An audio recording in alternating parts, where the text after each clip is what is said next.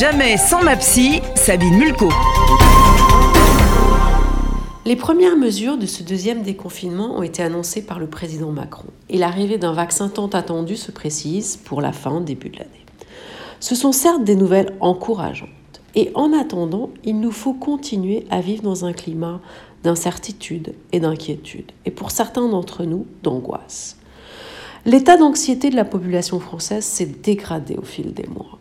Les tensions intrafamiliales se sont souvent exacerbées et la vie quotidienne a été très, très perturbée. Il y a maintenant une lumière au bout du tunnel. Pour l'atteindre dans les meilleures conditions possibles, voici quelques pratiques vertueuses que nous pourrions mettre en place. Cela commence dès le matin. On va faire quelque chose de différent d'habitude. Et même si au départ, ça peut paraître difficile, peu attrayant, ensuite on sera fier de le faire perdurer de manière régulière.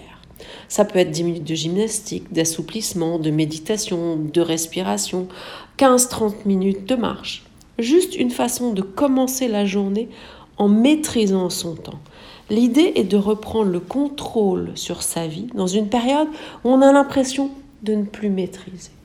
Et bien sûr, si vous n'êtes pas du tout du matin, vous pourrez pratiquer en fin de journée.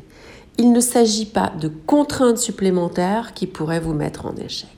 Le concept consiste à chasser les idées noires par la mise en place effective de pratiques régulières positives.